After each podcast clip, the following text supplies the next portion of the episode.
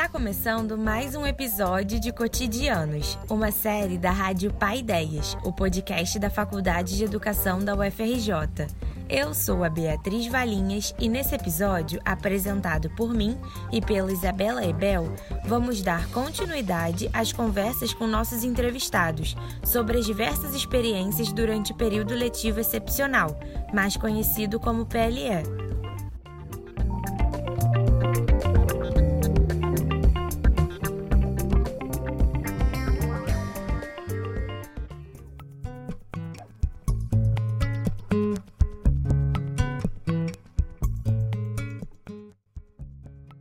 PLE foi estabelecido pelo CONSUNE, o Conselho Universitário da UFRJ, como alternativa para o retorno das atividades de ensino em meio à pandemia do novo coronavírus. Alguns meses depois, foi decidido que após o término do PLE, começariam novos períodos remotos, equivalentes aos semestres letivos regulares do ano de 2020. Este episódio foi gravado no final do período excepcional e por isso vocês nos ouvirão falar dessa primeira experiência com a nossa convidada. No último episódio, ouvimos duas integrantes das coordenações da Faculdade de Educação. Hoje, a conversa com uma estudante. A nossa convidada é a Emília Augusto, historiadora, aluna de pedagogia, professora da educação básica e mãe.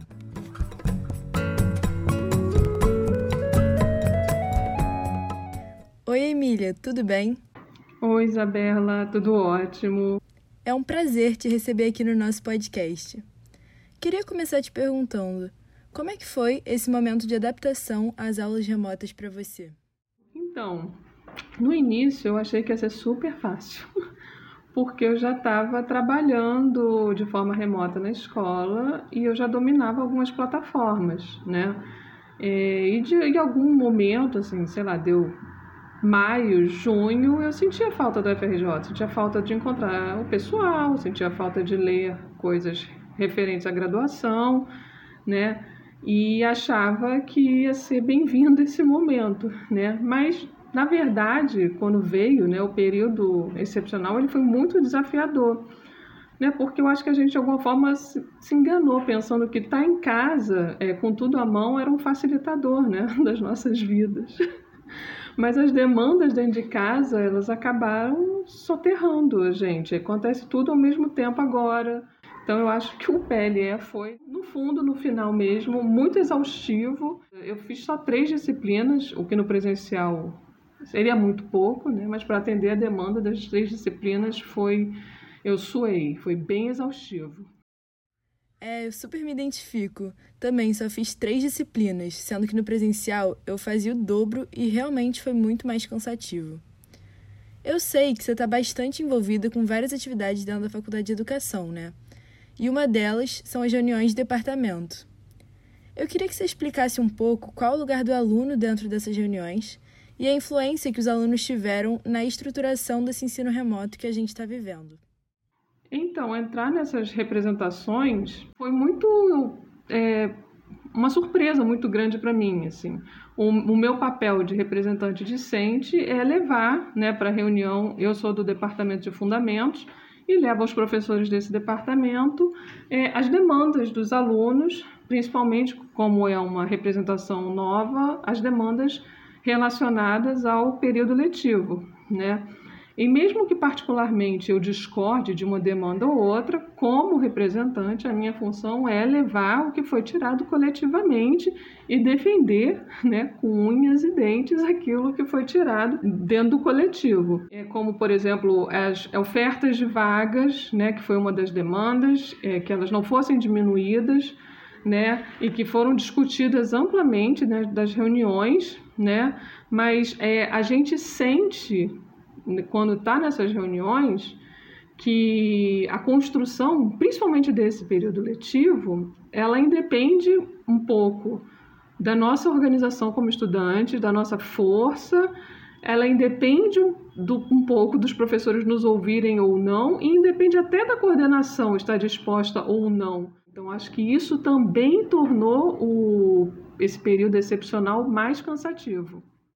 Nossa, eu acho super importante a gente falar sobre essas instâncias representativas onde os alunos se encontram. Pelo que eu vejo aqui da Faculdade de Educação, eu acredito que seja um espaço que preza bastante pelo diálogo. Então, eu imagino que realmente deve ter sido muito difícil para todo mundo sentir essa pressão que vem de fora.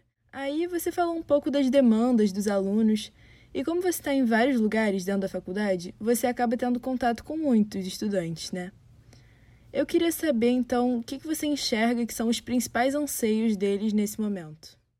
Então, é, nas, nas assembleias virtuais, no monte de reunião que a gente teve, eu nunca estive tanto no Google Meet, inclusive domingo à noite, em várias, várias vezes eu senti que muitos dos meus colegas falavam exaustivamente de terminar logo a faculdade quero acabar, quero pegar esse momento.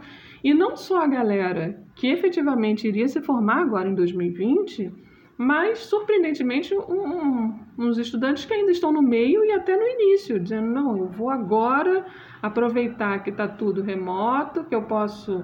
Principalmente no PLE que não tinha questão da falta, que você podia, não precisava estar nas aulas síncronas, né? Então o pessoal achou que era um grande momento, né? Para tirar ou algum atraso ou para acelerar a sua graduação. Né? Eu acho que esse é, foi o grande mote do, do período excepcional e talvez isso continue existindo nesse 2020.1 que vai começar remoto. Né? É, e eu, claro, eu entendo essa ansiedade, eu entendo essa pressa, eu entendo que, infelizmente, a faculdade, não só a faculdade de educação, mas a faculdade como um todo, não atende o aluno trabalhador, né? E que as demandas da graduação para esse aluno trabalhador às vezes parecem impossíveis, né, de serem cumpridas. Mas isso me preocupa um pouco esse discurso de, de acelerar, de terminar logo, né? E achar que o virtual é uma vantagem ou é um momento ideal porque parece assim às vezes que criou-se uma correria de cada um por si e a gente não consegue coletivamente como aluno ver quais são os problemas de estarmos em aula remota, que tipo de professor nós vamos nos tornar depois dessas vivências, quais os perigos que a escola e a universidade estão correndo nesse momento, né, com essa normalização do que é remoto porque é, pensar que a escola e a universidade podem, como a gente conhece, como a gente conheceu, elas podem estar morrendo nesse momento. Eu acho muito importante a gente, como faculdade de educação, sentar, sentar, né, cada um no seu quadradinho aqui na tela, mas de alguma forma sentar e discutir e falar sobre as, as taxas de contágio, falar sobre a, a mortalidade absurda que a gente está tendo, falar que não é um novo normal, isso não é normal e não pode ser tomado como normal, falar que adaptar a isso é ruim, falar da UFRJ, né, como ela era, o que está acontecendo, o que pode vir acontecer no futuro e que no futuro ela atenda demandas desses alunos trabalhadores, mas que não necessariamente seja esse, esse modelo que a gente está tendo. Né? A gente precisa pensar em como se apropriar dessas tecnologias que foram impostas agora, né, que tomaram conta da nossa vida, mas usá-las de forma inteligente e formativa, né, e não deixar que elas dominem por completo e torne a gente, de alguma forma, é, alienado ou individualizado nessas nossas questões. A formação na universidade é uma construção coletiva. Pois é, você trouxe nessa fala muitas pautas super importantes para a gente pensar. E é isso, a gente ainda está dentro da faculdade de educação. Acho que em todas a gente deveria ter esse debate, mas na de educação, inevitavelmente mais do que em qualquer outra. E como você falou, não dá para negar as tecnologias, mas sim pensar em como usá-las realmente a nosso favor, né? Para uma formação mais completa e sem ter a qualidade comprometida como a gente sente que está tendo agora. Outra questão que você tocou e que é bem latente na nossa faculdade é a do aluno trabalhador e as suas demandas. Nesse momento remoto, a gente pode achar que isso está melhor, mas na verdade acabaram se criando outras demandas também. E aí você, que além de estudante também é mãe e professora, como que se adaptou a tudo isso? Qual foi a diferença da vida presencial para remota em todos esses aspectos? Balancear isso, sim, não não existe nesse momento, né? Aquilo, a hora de acordar, tomar banho, sair, pegar o metrô para estar na escola, e, e, aí a criança também está na escola, voltar, quais os dias que eu tinha que levar ele para atividade extra, quais os dias que eu ia para o UFRJ, só eu, tranquila, pensar em mim, na minha formação, não pensar na casa não pensar em mais nada, não existe mais. Tudo acontece ao mesmo tempo. Então, assim, não há balancear a vida nesse momento, né? É a aula que está rolando, ou eu estou dando aula, ou eu estou assistindo aula, aí chega o mercado, a criança chora, né? Acontece um monte de outras coisas, tudo ao mesmo tempo. Então, assim, é um inferno, né? Mas vamos sobreviver a esse inferno. Eu queria saber também que outras perspectivas você tem desse ensino remoto a partir da sua visão de professora e de mãe? Me surpreendeu bastante como na escola privada, de uma forma geral, eles adquiriram os pacotes todos, né? Compraram tudo que era possível e transpuseram as aulas presenciais para o remoto sem muito diálogo, sem muita adaptação, né? De início era exatamente assim, as fichas que tinham que fazer em sala de aula, as fichas eram expostas na tela e as crianças se viravam, né? E tem essa coisa de escola privada é mercado, né? Educação é mercadoria. Se eles não venderem o peixe deles, a galera vai comprar o peixe em outra banca. Diferente da escola pública, meu filho estuda na escola pública, ele não estuda na escola onde eu trabalho. Ele estuda numa escola pública e quando parou, né, a primeira preocupação da direção que ela expôs é onde os nossos alunos mais vulneráveis vão comer nesse momento que a escola está fechada. Porque tem um quantitativo grande de crianças que só conseguem comer uma comida balanceada com, com arroz, feijão, carne e alguns legumes na escola, né? É, posteriormente também vieram as apostilas, vieram as salas virtuais, vieram os encontros, mas eles são numa carga muitíssimo menor do que na privada. A privada a gente fica às quatro horas e meia de sala de aula, a gente fica online. Na escola pública não está sendo assim, são encontros mais leves, tem muito diálogo. O primeiro momento era como vocês estão e tal, até evoluir para alguns exercícios. Mas mesmo assim, da sala do meu filho, dos 25 crianças matriculadas, só 15 participam regularmente dos encontros e das tarefas que são propostas. E numa terceira perspectiva ainda, é, a criança que eu atendo na escola privada é uma criança com múltiplas deficiências. Então, fazer esse movimento de pega, né, de segurar o lápis, a pinça, para ele era um martírio. Né? E isso é um, era uma exigência da escola. Então, em algum momento, para ele começar a digitar foi libertador.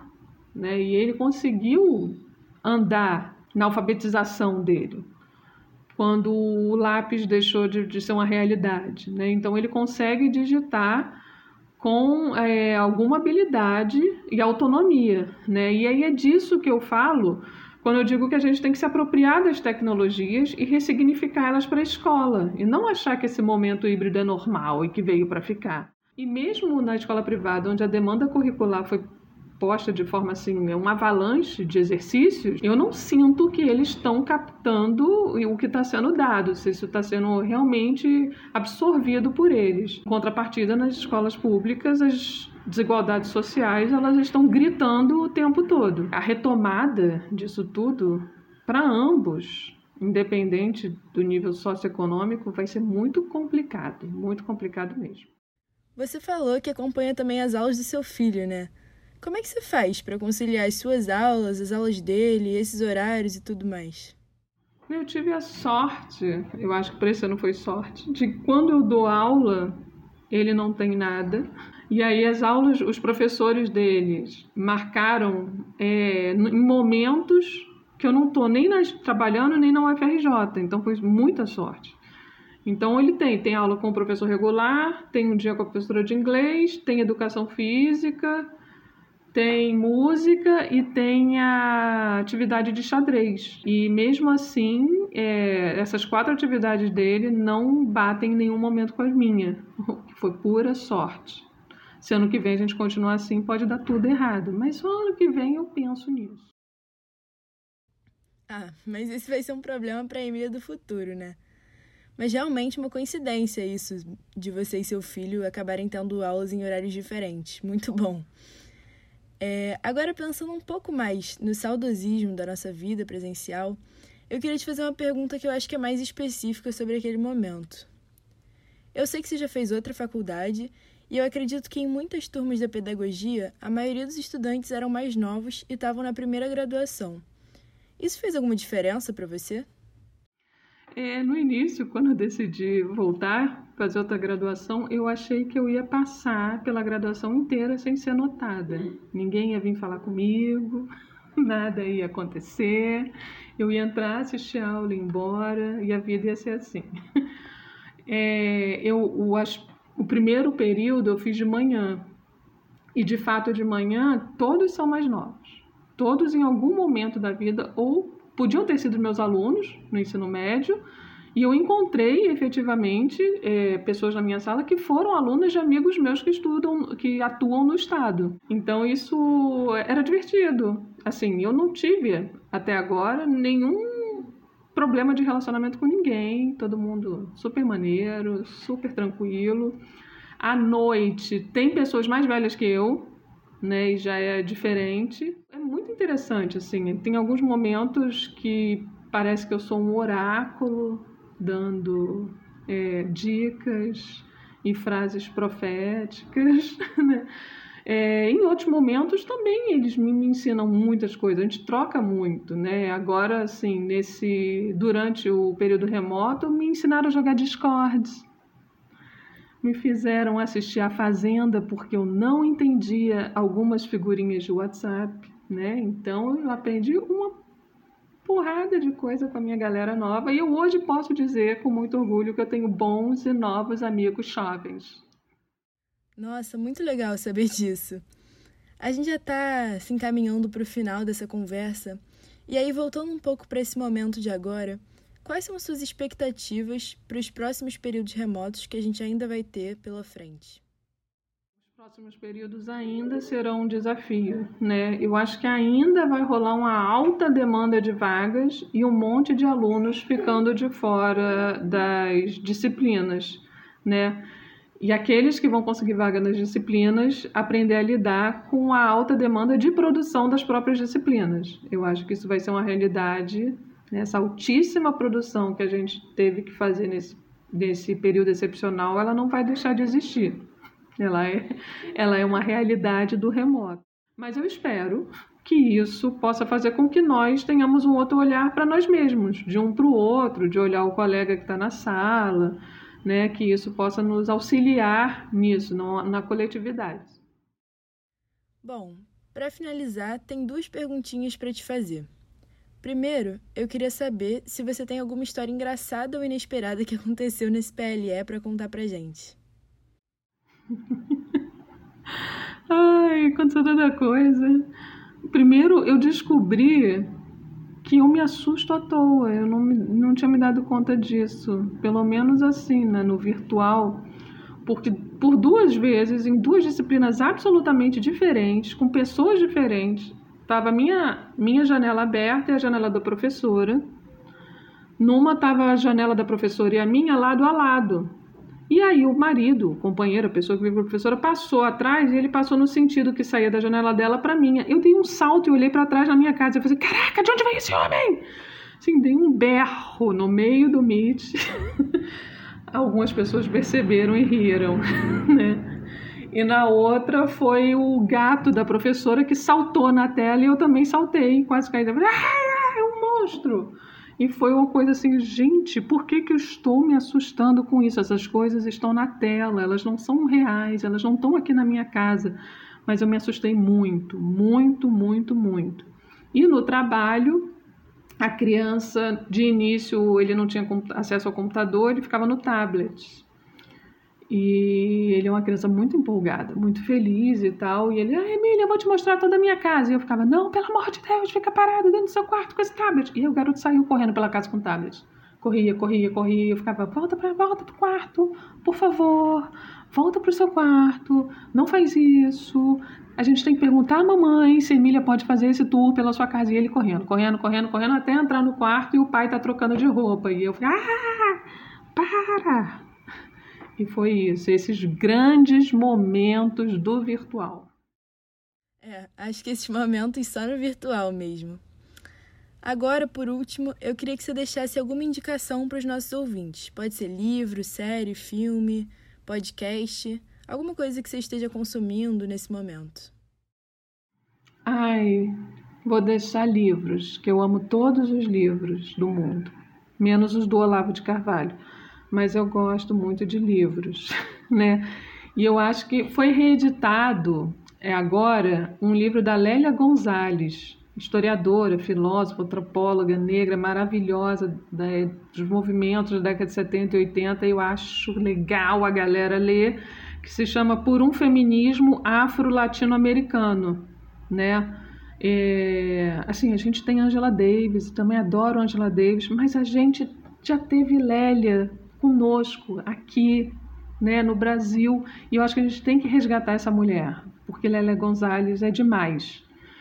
E acho que para esse momento estranho da vida que a gente está vivendo, tem três textinhos não muito longos, curtos, e que foram publicados também há pouco, que são do Ailton Krenak, que é O Amanhã Não Está à Venda, O Ideias para Adiar o Fim do Mundo e A Vida Não é Útil. Não, que são três textos muito legais e muito rápidos de ler para a gente pensar toda essa maluquice que a gente está vivendo.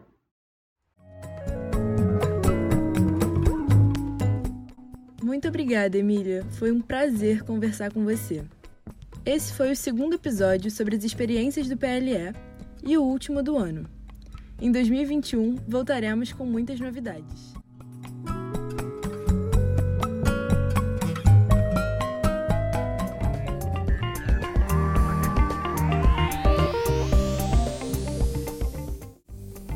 Você acabou de ouvir o sexto episódio de Cotidianos, uma série da Rádio Pai Ideias, o podcast da Faculdade de Educação da UFRJ. Rádio Pai Ideias é um projeto de extensão coordenado por Gabriel Cid e produzido pelo Secult, o setor de cultura, comunicação e divulgação científica da Faculdade de Educação da UFRJ, em conjunto com estudantes extensionistas. A apresentação e o roteiro foram feitos por Isabela Ebel e por mim, Beatriz Valinhas. A edição é de Laura Viana e de Lavínia Rezende. Nossa programação visual é feita pela Luísa Filardi e a coordenação digital e web é da Bianca Pinheiro. Você encontra a Rádio Paideias no Spotify, Deezer, Amazon Music, no seu agregador de podcast favorito e também no nosso site www.podcast.educação.frj.br. Continue nos acompanhando por alguma dessas plataformas e também no nosso Instagram, arroba Rádio Paideias. Se quiser falar com a gente, é só deixar seu comentário no site, mandar uma mensagem pelo nosso Instagram, pela página da Faculdade de Educação da UFRJ no Facebook ou escrever para o nosso e-mail podcast@fe.frj.br. Até a próxima!